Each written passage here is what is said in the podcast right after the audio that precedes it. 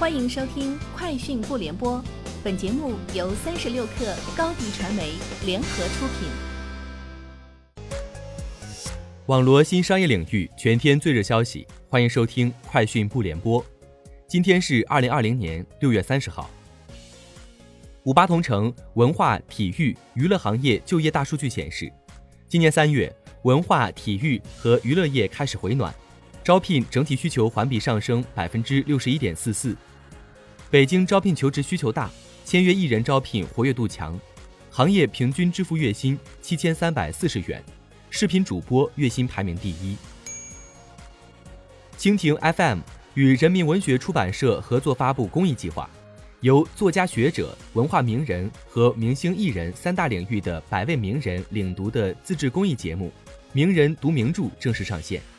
此外，蜻蜓 FM 计划与人文社、百度小度智能音箱合作。为马云公益基金会乡村教育人才计划获奖教师入选校长、师范生所在的学校，捐赠全套世界名著、小度智能音箱以及包括名人读名著节目在内的优质内容。天眼查专业版数据显示，中国目前共有超过二十五万家从事在线教育相关业务的企业。截至六月二十九号，以工商登记为准，二零二零年一至五月有超过两万家相关企业注册成立。平均每天新增一百四十家在线教育相关企业。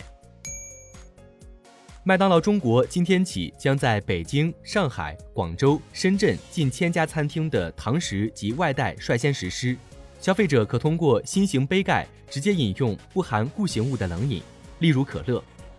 而珍珠奶茶、麦旋酷等含有固形物的冷饮以及麦咖啡冷饮，目前仍将配备吸管。麦当劳中国表示。相关减速举措将于二零二零年内覆盖中国内地所有餐厅，届时预计每年约减少四百吨塑料用量。三十六氪获悉，今天 Apple 官方微信号发布文章，关于你的 App，你也许有过这些问号。文中介绍了关于 App 管理订阅、家人共享购买 App 服务、孩子购买游戏管理、如何给孩子注册 Apple ID 等。并且表示，在用户删除了 App 后，订阅并不会随着 App 一起被删除，用户仍可在订阅中进一步管理它。